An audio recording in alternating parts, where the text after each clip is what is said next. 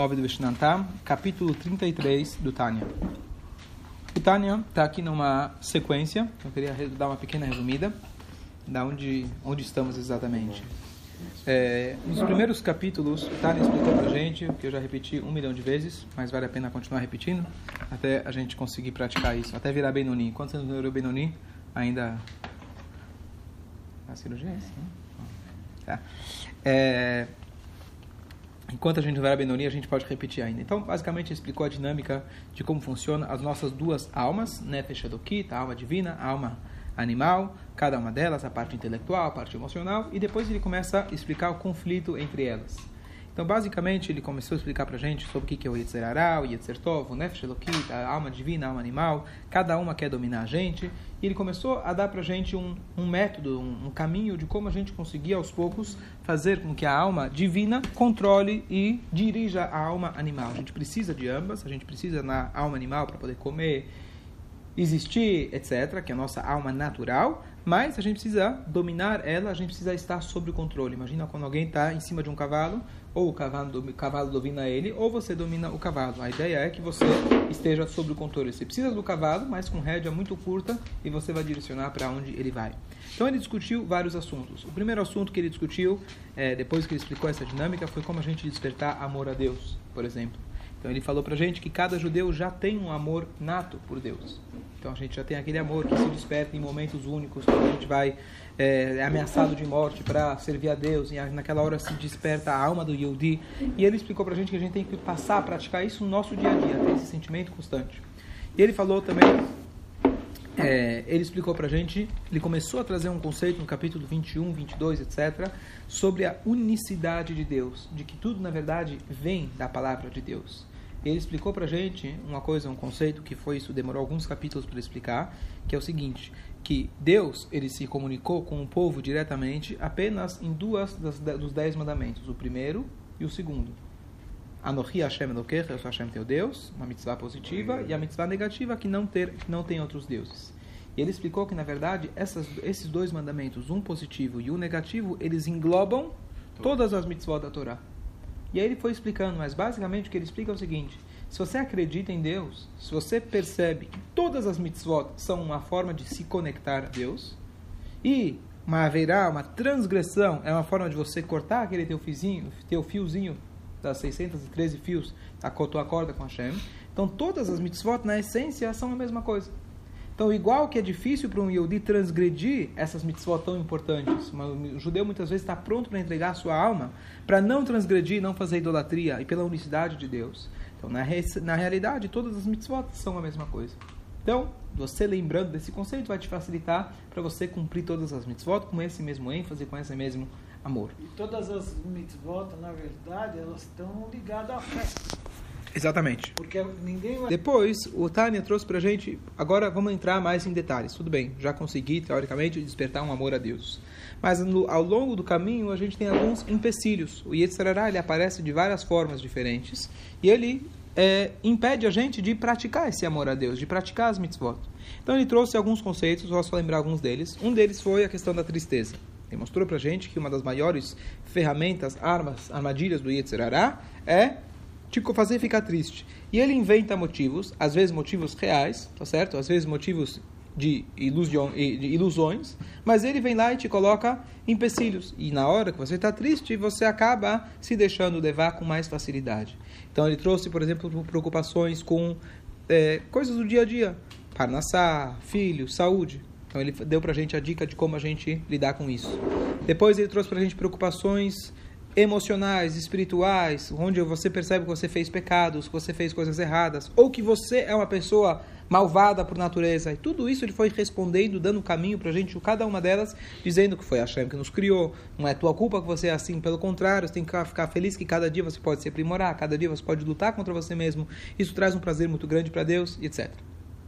E ele foi construindo, na verdade, que a essência de tudo isso que ele falou até agora é o seguinte: se nós priorizarmos a Nefesh Elokit, nossa alma divina, que significa anulação, significa você se transcender, significa você se dedicar a algo maior do que um eu, o seu ego, o seu, a sua panassá, a sua comida, etc. Essa transcendência é o que vai te facilitar todo o caminho para você servir a Deus da melhor maneira possível. Então ele te deu mais um exemplo. Ele vai lá e fala que a pessoa deve ser humilde perante a todo mundo. Isso foi o capítulo 31, tá certo?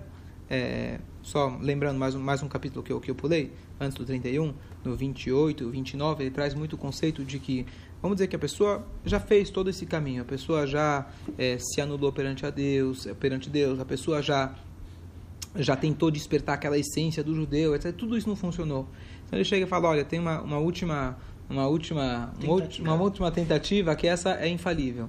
E basicamente que quando você tem uma tora grossa, você não consegue acender, você precisa cortar ela em pedacinhos. Então a tora grossa é às vezes é nosso corpo, nossa matéria, e às vezes quando você não consegue acender aquele fogo divino, você vai precisar cortar ele em pedacinhos. Eu expliquei que hoje em dia talvez na prática é um pouco diferente, mas aqui ele traz a ideia de você meditar tudo que você fez de errado, você quebrar aquele teu ego, ver quão distante está de Deus e depois dessa quebra, você vai conseguir ter uma alegria verdadeira. Você não deixar que aquela o exemplo típico para isso, Deus nos livre, quando alguém passa por uma crise muito forte, na vida, Deus nos livre, então ele fica quebrado e aí ele começa a descobrir outros valores na vida. A gente vê isso muito claro.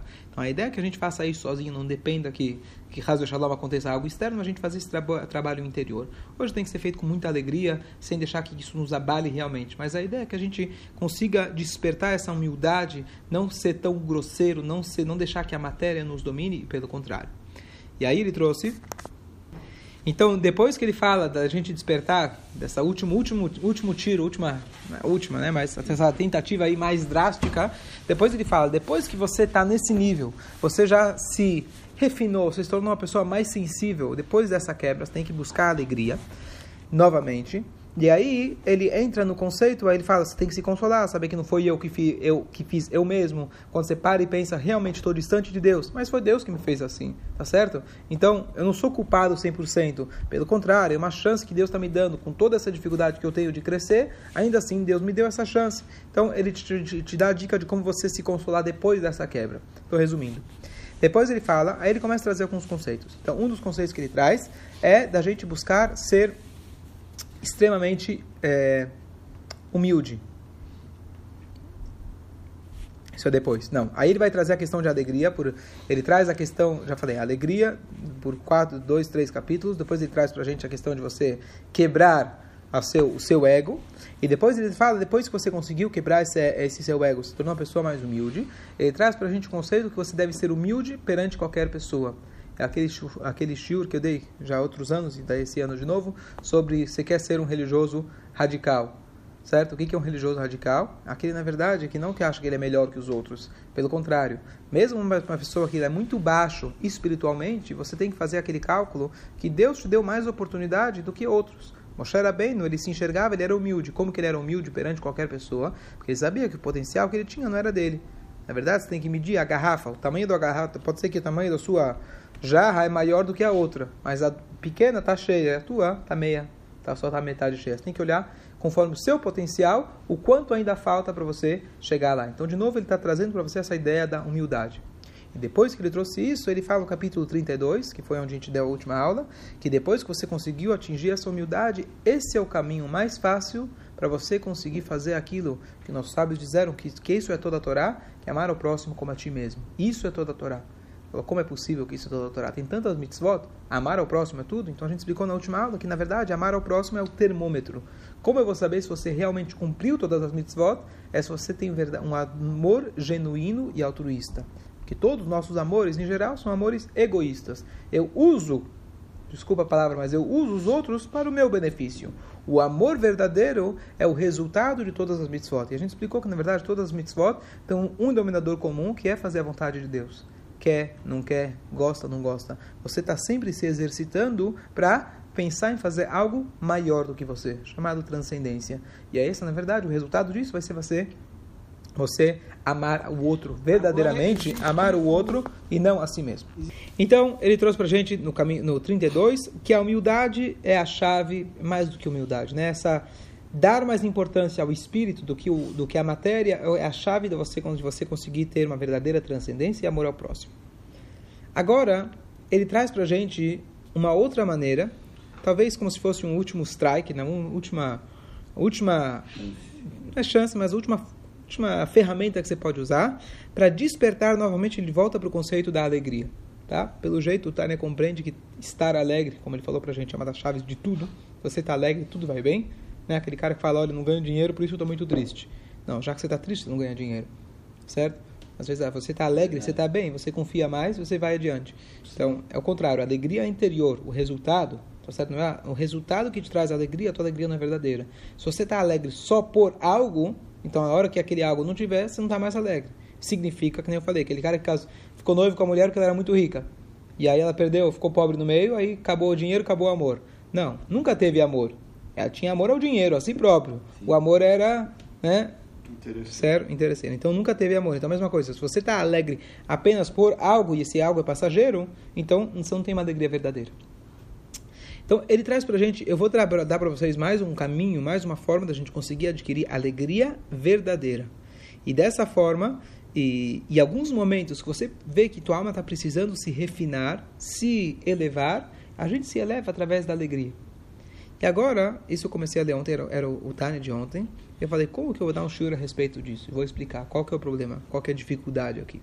Sempre que a gente fala Deus, no país onde a gente vive, a palavra Deus, às vezes tem uma conotação muito pesada. Eu sempre falo, Deus, na cabeça das pessoas, é um velho que está lá na, na, nuvem em cima, com, com o garfo na mão, pronto para te atacar, esperando você pecar. A hora que você pecou, ele, hahaha, te peguei, esse vai queimar, né? Então, Hazve Shalom, longe de nós, isso não é Deus. A túnica isso, branca então, e a barba branca. A túnica branca e barba branca, tudo bem. A barba branca, um dia eu chego lá, vamos ver. Então, o que acontece? Então, cada um tem uma, tem uma ideia diferente de quando você fala Deus. Então, a palavra Deus é uma palavra, digamos assim, pesada para muita gente. Então, mas se a gente estuda Hassidut e vê o que é Hashem, ou o que não é Hashem, ou não tem nem não como falar o que é, o que não é, mas a gente estuda sobre Hashem, a gente vê que é uma coisa completamente diferente, que é a essência de tudo, é a essência da nossa vida. Ele ama cada um de nós como um pai que ama seu filho único, muito mais que um pai que teve filho na sua. É, já era muito velho, teve seu filho, etc. Hashem tem amor para a gente infinito e assim por diante, você entende que é outra coisa completamente do que se entende por aí como Deus. Já contei aquela passagem, aquele professor, rabino que eu gosto bastante, nos Estados Unidos, ele, ele começou a dar aula para atores de Hollywood. E ele sabia que se ele começasse a falar Deus, Torá, mitzvot, não ia rolar. Então ele mudou o palavreado apenas. Mashiach virou destino, mitzvot virou conexões, é, Deus virou a essência, tá certo? A essência da vida. E aí ele foi falando, as pessoas estavam adorando, estavam felizes da vida. Cósmico. Alguns anos depois, alguém falou assim: Você está falando de Deus? Aí ele falou: Sim, mas não conta para ninguém. tá certo? Porque a palavra, esse palavreado muitas vezes ele é pesado. Então, o que acontece? O que, que ele traz para a gente? Qual é a ferramenta que ele traz para a gente? E eu ainda estou no meio desse processo tentar traduzir isso uma linguagem que eu mesmo, que a gente possa se relacionar com isso. O que, que ele fala? Como você vai conseguir despertar alegria? Então, se fosse eu, o que, que eu diria? Alegria? Me faz ganhar na loteria, né? Me faz alguma coisa assim, me sentir muito bem. Ou alguns falam, deixa eu fumar alguma coisa, deixa eu... Isso vai me fazer alegre. Você está completamente enganado. Aqui ele vai falar para você o que é a verdadeira alegria. Com uma pequena introdução que eu estava discutindo ontem, um assunto que a gente já discutiu inúmeras vezes, mas vale sempre, sempre a pena lembrar. O Carlão trouxe o exemplo daquele cara que tinha. É, o cara era muito rico, vendeu o posto de gasolina dele em cash, né? E depois foi confiscado tudo que ele tinha do dia para a noite, um segundo para o outro, porque era do pessoal do PCC, tá certo? Então o cara, um cara que estava bem de vida e de um instante para o outro ele perdeu tudo. Então eu estava discutindo com as pessoas ontem no show que eu estava dando a ideia do que é segurança, o que é você sentir seguro, sentir né, forte, com segurança, etc., tranquilidade. Então as pessoas, normalmente, a maioria das pessoas tem aquele sonho, eu vou trabalhar até X anos para eu acumular o suficiente para eu viver bem e estar tá tranquilo. Você imagina erroneamente que quando você chegar no número X, aí sim eu vou poder estar tá, tá tranquilo. Pergunta número 1, um, não sei se você vai chegar no número X. Quando chegar no x, vai querer 2x. Quando chegar no 2x, vai querer 4x. Assim fala para a gente a Gemara. Mas vamos dizer que você conseguiu garantir o x. Não, mas tem meus filhos também. Então 2x. Não, mas tem meus netos. Não, não. Eu quero garantir para 11 gerações eles poderem estar tranquilos. Mas vamos dizer que você conseguiu chegar lá. Número um, essa história mostra pra gente que Hashem é Morish Umashira, Deus que faz a gente ficar rico ou pobre. Você pode perder. Ah, não, mas não vou perder porque eu tenho investido em ações, tenho, eu tenho tudo. Primeiro que isso aí não é garantia nenhuma. E isso que eu quero dizer, tudo isso é passageiro. Por essência, algo que é passageiro não pode te dar uma segurança. Mesmo que vamos dizer que o cara conseguiu chegar no X e morreu feliz, tranquilo, e nunca faltou dinheiro na vida. Mas ele se apoiou em algo que é passageiro. Não existe segurança em algo que é passageiro. Esse mundo inteiro é passageiro. Algo físico, matéria, não pode te trazer segurança. Pode te trazer uma ilusão de segurança, mas não é segurança. A única segurança que nós podemos ter é algo que é verdadeiro e eterno, espiritual. Por exemplo, você conseguiu atingir uma alegria interna para sua vida, ninguém vai tirar ela de você. Nenhuma crítica vai te destruir, se você tem uma alegria interna verdadeira. Então, a ideia é que a gente quer, por exemplo, ter segurança. O cara fala, não, quando eu tiver 60, 70, 80, eu vou ter dinheiro suficiente, eu vou, aí eu vou estar tranquilo. Você pode estar tranquilo hoje, porque quem cuida de você é Deus. Certo? Então, essa ideia de que a segurança verdadeira vem de Hashem, isso também é a chave para a gente encontrar alegria. O que, que ele fala para a gente aqui? As palavras dele eu vou tentar traduzir para o nosso dia a dia. Ele fala que a alegria verdadeira, como se vai despertar? Pensa em Deus. Aí vem, Deus. Pensa em Deus e pensa como ele preenche todos os mundos, como tudo vem dele e como ele está em todos os lugares. Olha, estou em depressão, estou triste, perdi o trabalho, estou com problemas na mishpurra, estou com problemas raso shalom de saúde, tudo, tô isso, isso. Deus, tá, Deus está em todo lugar, escolha que, que, que isso vai me resolver? Essa é a minha questão aqui. Como que eu pensar em Deus vai me resolver? Mas essa é introdução que eu dei para tentar traduzir para o nosso dia a dia. A saúde, o dinheiro, tudo que é físico e material é passageiro. Pensar em Deus, o que, que significa pensar em Deus? O que, que vocês podem me ajudar? O que, que significa pensar em Deus, pensar que Ele está aqui? O que, que significa isso? Pensar em eternidade. Pensar que tudo é passageiro. Pensar que a única verdadeira existência e fonte da vida é Deus. Imaginar, por exemplo, que não está atrás em outro Salmo lugar. 23. Salmo 23. Hashem roi lo ersar. Se Deus é meu pastor, nada me faltará. Virou popular por aí. O que significa o seguinte: o que traz para a gente alegria e segurança? Vamos pegar, por exemplo, um bebê, tá certo? Se ele está segurado, bem, bem seguro no colo da mãe, ele está sendo amamentado, está sendo alimentado, está sendo aquecido, está sendo trocado, não falta nada, ele está alegre, tá alegre da vida. Tanto é que ele chora à vontade, não tem preocupação nenhuma, tá certo? Ele chora. Aquele cara que perdeu todo o dinheiro na, com aquele cara do Rio de Janeiro, né, que levou o dinheiro da pessoa da turma. Eu liguei, eu liguei para um dos caras, perguntei: "E aí, o que aconteceu?" Ele falou: perdi, perdi tudo." Perdeu tudo? E como você está? Ele falou: "Não estou preocupado, eu durmo igual um bebê." Eu falei, como você consegue? Ele falou: "Sim, eu acordo cada uma hora e choro." Certo? Isso é adaptado piada nas produções atuais, que a gente possa iluminar, que ninguém possa fazer esse tipo de coisa. Deus nos livre, certo? Isso é uma pessoa que é infeliz. Isso é uma pessoa infeliz, tá certo? Que a gente possa. Esse é o teste da riqueza que você falou, tá certo? É um teste que a gente não pode se colocar no lugar de ninguém. Mas, é, todos aqueles que perderam, que a gente possa recuperar a sua perda. Mas a ideia é de que a gente tem que buscar, a gente tem que buscar a segurança verdadeira. Então, o que traz para a gente alegria? O que traz para a gente aquele sentimento de estar bem? É a proteção, é a segurança. Então, se a gente entender que nesse mundo não existe segurança material, a única segurança nossa é algo que transcende, é isso que vai trazer para a gente uma verdadeira alegria. Aquilo então, é, é uma, aquilo que não é passageiro. Então, é uma itbonenut, é um tipo de, de, de, meditação que exige muito esforço, muito trabalho. Você ter esse reconhecimento de que tudo vem de Hashem. Poxa, mas Hashem está do meu lado, Hashem está comigo a cada instante. Ashrei no metal helkeino, que bom. Como ali atrás em outro momento, ele fala: Deus foi aquele que pegou nós, que estávamos no fundo do fundo do poço, presos no Egito. Ele foi lá e tirou aquele cara que estava preso há tantos anos, sem ninguém, um familiar, ninguém para salvar ele de lá. E ele foi lá e tirou e colocou a gente no trono, colocou a gente, colocou a coroa na nossa cabeça.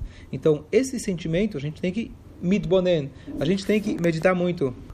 Então, a gente tem que tentar descobrir esse tipo de itbonenut. No Tânia não tem shortcut, não tem corta-caminho. É um caminho longo, como ele fala na introdução, mas ele é curto, ele funciona. Então, alguém vai falar, bom, eu prefiro outras formas de ficar alegre, né? Tem outros jeitos de ficar alegre. Isso aqui não me parece muito prático. Mas esse é o único jeito. A única forma da gente conseguir uma alegria verdadeira e duradoura é nós nos conectarmos com a essência da vida. Falando de Hashem, a essência da vida, a essência de tudo. Se Hashem é uma das formas de né, chamar Hashem.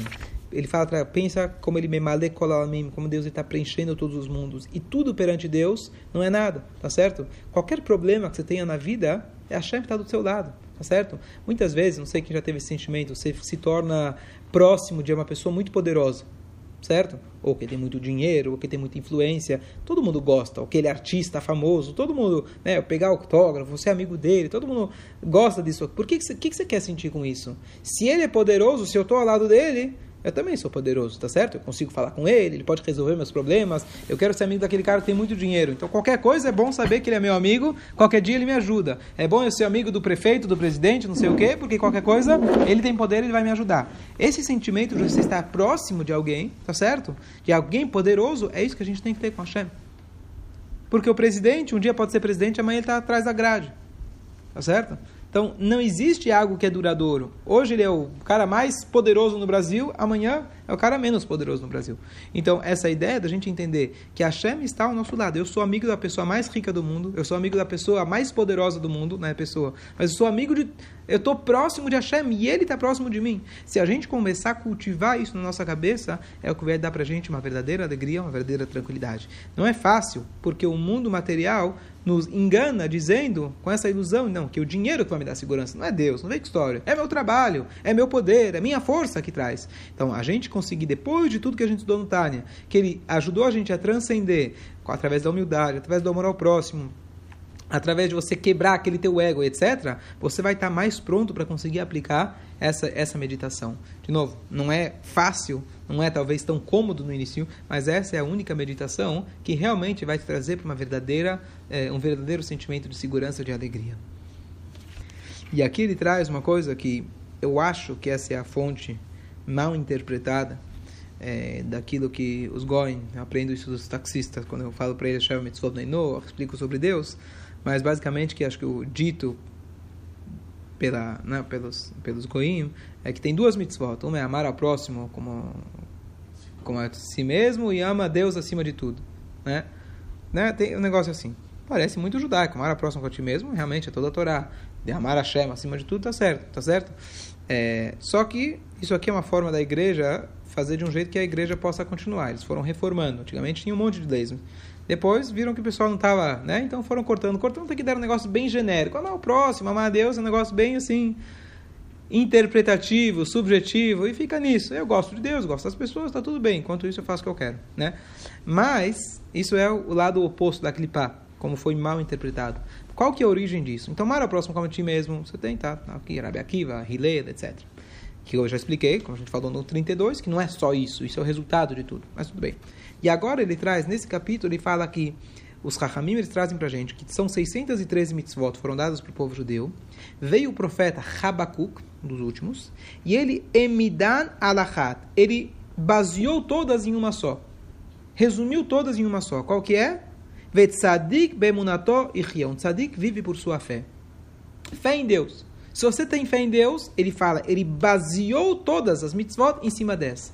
As pessoas talvez imaginam que mal interpretaram, disseram acreditar em Deus. Tem fé em Deus? Pronto. Faço o que eu quero, mas não é isso que ele fala. Ele baseou todas as mitzvot, ele colocou como base de todas elas, não ignorou todas, resumiu em uma, tirou as outras. Ele falou que a base para todas elas é a fé em Deus que, que significa isso? Ele fala que, basicamente, se você tem fé em Deus, se você consegue viver com esse sentimento sempre de que Hashem está ao meu lado, Ele é aquele rei que tirou eu do, do fundo do poço, Ele me deu a oportunidade de eu, de eu morar do lado dele, de eu estar ao lado dele o tempo todo, eu vou conseguir ter alegria. E o tempo todo eu vou estar querendo servir Deus. Se eu estou do lado dele o tempo todo, que chance melhor. Tá certo? Todo mundo gostaria se chegasse para você um, um, um, grande astro para você, sei lá, se você gosta de música ou, ou filme, ou que o cara que para você mais você idolatra, né? Ele chega para você, poxa, ele, ele, me pediu um copo de água. Poxa, alguém me contou, alguém tá falando outro dia, eu joguei bola com o Pelé quando era criança, não sei o que, o cara tava falando uns ruto, um mérito tremendo. Eu tava andando na rua em Manhattan, encontrei o Silvio Santos, uh, Mazato, você é o cara mais importante do mundo. Essa alegria, que é na verdade apenas uma ilusão, estamos falando de seres humanos que tem um pouquinho mais de fama do que qualquer um de nós, mas nada mais do que isso, tá certo? Pelo contrário, a vida de muitos deles é o contrário do que parece na televisão, sem entrar no mérito da questão, mas essa alegria vai fazer com que constantemente você vai querer buscar agradar a Hashem. Eu, quando eu estava na, na Austrália, conheceu um rabino que lidava com israelenses. Naquela época, o famoso cantor Matitial, qual já ouviu falar desse Matitial? Ele é um judeu, ele fez chuvá, começou com Chabad, aí ele virou Breslev, aí ele virou Vishnis, Bobev, não sei, racídico ou não racídico, agora é drogado, agora ele não é mais religioso, um cara que passou completamente doido, tá certo? Ele começou a fazer o reggae judaico. Ele ficou extremamente famoso no mundo inteiro. Pergunta para o. Tava no, no táxi, justamente, me lembrei dele outro dia. O taxista falou: Ah, eu só conheço cantor judeu, só Matitial. Ele ficou famoso que ele cantava com barba, peiota. Ficou, o cara é bom de música e ficou super famoso. Tá bom. Então, um dia ele foi. Então, no começo, aí no meio dos, das andanças dele, né? Ele estava acabado. No dado momento, ele estava acabado. Sei lá o quanto. Diz ele que quando começou a estudar Hassidut, ele largou, largou as drogas pelo jeito não, não, durou muito tempo. Ele precisava de um, de um tratamento, né, tratamento psiquiátrico um pouco mais forte.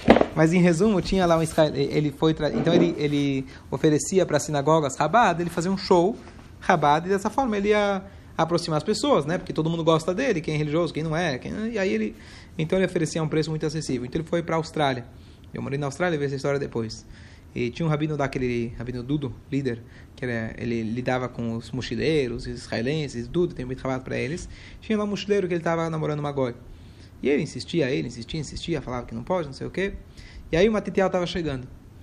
Aí não sei como chegou no papo, mas o, o mochileiro falou: Olha, se o Matitial falar para mim, se eu encontrar ele, que ele é o ídolo, é o cara. Se ele falar para mim largar a goi, eu largo a goi. Resumo: o cara chegou lá para a Austrália, não sei o quê. O Abino Dudu falou com ele, né? de amigo para amigo, né? Rabat falou, olha, vai lá falar com fulano, que ele falou que se você falar com ele... E aí ele foi lá e chamou, falou com ele, e falou, olha, você largar sua goi. O cara saiu branco de lá, uau! Deus veio falar comigo. Ele falou que é para eu largar. Eu largo agora, tá certo? Eu não sei o que deu no final, porque esse tipo de né, promessa, eu não sei o quanto espero que ele ele realmente cumpriu a promessa dele. Mas esse sentimento que eu acabei de falar com Deus, né? O cara, quem é o cara? Não é o cara que canta música e dança que nem o Mexigna, tá certo? O que, que ele tem de especial? Mas, infelizmente, no mundo deturpado que a gente vive, a gente troca os valores que acha que esse cara que fica dançando é o grande, o grande astro, esse cara que eu quero estar próximo dele, etc. Mas esse sentimento que esse cara tem, que a gente tem, às vezes, com outros líderes que vocês se identificam, etc. É esse, se a gente conseguir, que nem o Rabi Yohanan Ben Zakai falou, os alunos dele, quando ele estava para falecer, perguntaram: Rabino, dá, deixa para gente um legado, o que, que, você, que, que você quer passar para gente? E ele falou: Tomara que vocês temam a Deus igual que vocês temam um ser humano. Rabino, o que, que é isso? Ele falou: Tomara que vocês consigam chegar nisso. Então, tomara que a gente consiga a, a, a, ter esse sentimento na nossa vida, chegar em algum momento a gente sente, uau, que mérito que eu tenho de estar feliz perto de Hashem, igual quando você encontra, sei lá, quem é hoje teu astro? Silvio Santos na rua, não sei, eu não conheço o pessoal da, da, da, televisão, tá certo? Igual que você encontra, como chama? Ana, Ana Maria Braga, que ela faz receitas, tá certo? Eu não sei, cada um sem os. Não sei, eu não conheço o nome do, do pessoal. Não, Faustão, tá certo? Cada um. Quem eu não conheço, fala mais alguém. Chaves. O Chaves, não assiste também. A minha Chaves já morreu. Vai lá no túmulo dos Chaves fazer cádios. Tá certo?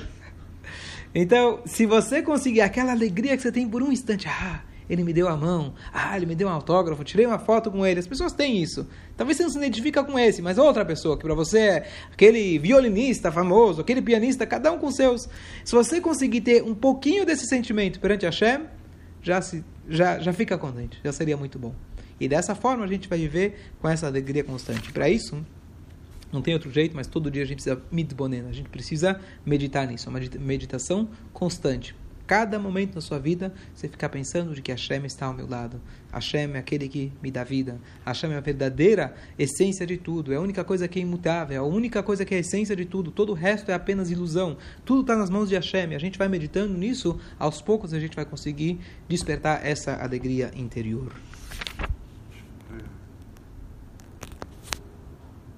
Então, se alegria, o que é alegria? Se é, é, ficar pulando igual um bobo alegre. Então, na verdade, tem níveis de alegria. O nível básico, o nível básico não no sentido de simples, mas o nível que tem basal de alegria é ter aquele contentamento constante de que eu estou bem, estou bem, estou alegre com minha vida, estou alegre com, com a oportunidade de servir a Deus, estou alegre com minha função, com a minha missão, etc. Mas isso, muitas vezes, se você realmente está em contato com esse nível basal, você vê, por exemplo, às vezes a gente chama a pessoa para dançar na sexta-noite. Tem muita gente que fica preso. ou num casamento. A pessoa fica presa. Isso é uma, uma paralisação que a pessoa tem, que não consegue estar livre consigo mesmo. A pessoa que está alegre, contente, ele não vai ter dificuldades em dançar. Às vezes tem um, às vezes a gente tem uma, uma reação quando a pessoa tem uma emoção muito grande, a gente às vezes se sente meio desconfortável. Não sei se já teve esse sentimento. Alguém está muito empolgado com alguma coisa, a pessoa está te contando e você fica. Se você está aberto para você mesmo, você deixa, você deixa, você não tem medo, você não, você não sente vulnerável. A gente é muito vulnerável às emoções, a gente tenta ficar o dia inteiro encobrindo nossas emoções, tá certo? Não posso, não posso chorar, homem não chora, não posso rir, não posso, sabe? A pessoa que está feliz, naturalmente ele vai dançar. Você tem muitas histórias de Yodim que quando chegaram, por exemplo, no na Tfilá, onde ele falava Shreinu Matov Helkeinu, que bom, que alegria que eu posso servir a Deus, o cara ficou dançando por cinco horas, tá certo? Esse é um nível de alegria, uma expressão, é na verdade, essa dança é a expressão dessa alegria. Não, não quer dizer que alguém que não está dançando o dia inteiro, que não está alegre, tá certo? E não quer dizer que só porque o cara está dançando que ele está realmente alegre. Pode ser que ele to, fez outras coisas, tomou umas e outras para estar tá assim. Mas sim, a Torá fala para gente, igual de Davi Amelach, que quando teve aquele momento único que o, de empolgação, que o Aaron ele voltou para Jerusalém, ele saiu de si por completo. A maioria das pessoas, quando chega mesmo num momento muito alegre, ele, hum, hum, eu vou dançar um pouquinho no casamento da minha filha, mas, ué, peraí, não, não me joga aqui para cima, não, peraí, eu tô bonitinho, com terno. Pessoa que está realmente alegre, não tô nem aí pro meu terno, minha gravata, isso não vale nada, tá certo? Eu não tô nem aí. Rabino Malovani contou, um exemplo muito bom, Hassidut sempre traz do casamento da sua filha única que é justamente o que aconteceu com ele. Ele falou que ele estava saindo do casamento e o cara, o manobrista, falou para ele, o cara, o líder lá do, do, do, do, do Valet Parking, ele falou: Olha, faltou tantos carros, ou teve tantos carros a mais, vai te custar X. E ele falou: X, Y, deixa eu embora, não tô nem aí, tudo bem. Fez, acho que ele fez o cheque na hora, depois. Naquela hora, você percebe, não é, não é que você está bêbado ou coisa assim, você percebe quão quão sem valor é todas essas coisas. Uhum. É difícil a gente viver com isso a vida, o tempo todo. Mas esse é o sentimento, essa expressão de que realmente você está alegre. Então, viver sempre dessa forma, tomara. Se você conseguisse todo dia chegar dançando para a sinagoga, que alegria, imagina como ia ser. Tem gente que Talvez tem gente que consegue ser assim, pessoa que está sempre alegre, sempre feliz, mas realmente seria muito bom. Então não é contradição. Acho que sim, se a gente conseguir viver como você chama de bobo alegre, mas no verdadeiro sentido, seria fantástico. Só acho que esse nível é mais difícil ainda. Se você conseguir pelo menos daquele basal e chega, por exemplo, Rodeshadar, Purim, Simchat Torah, e você consegue realmente se soltar. O que, que faz a vodka?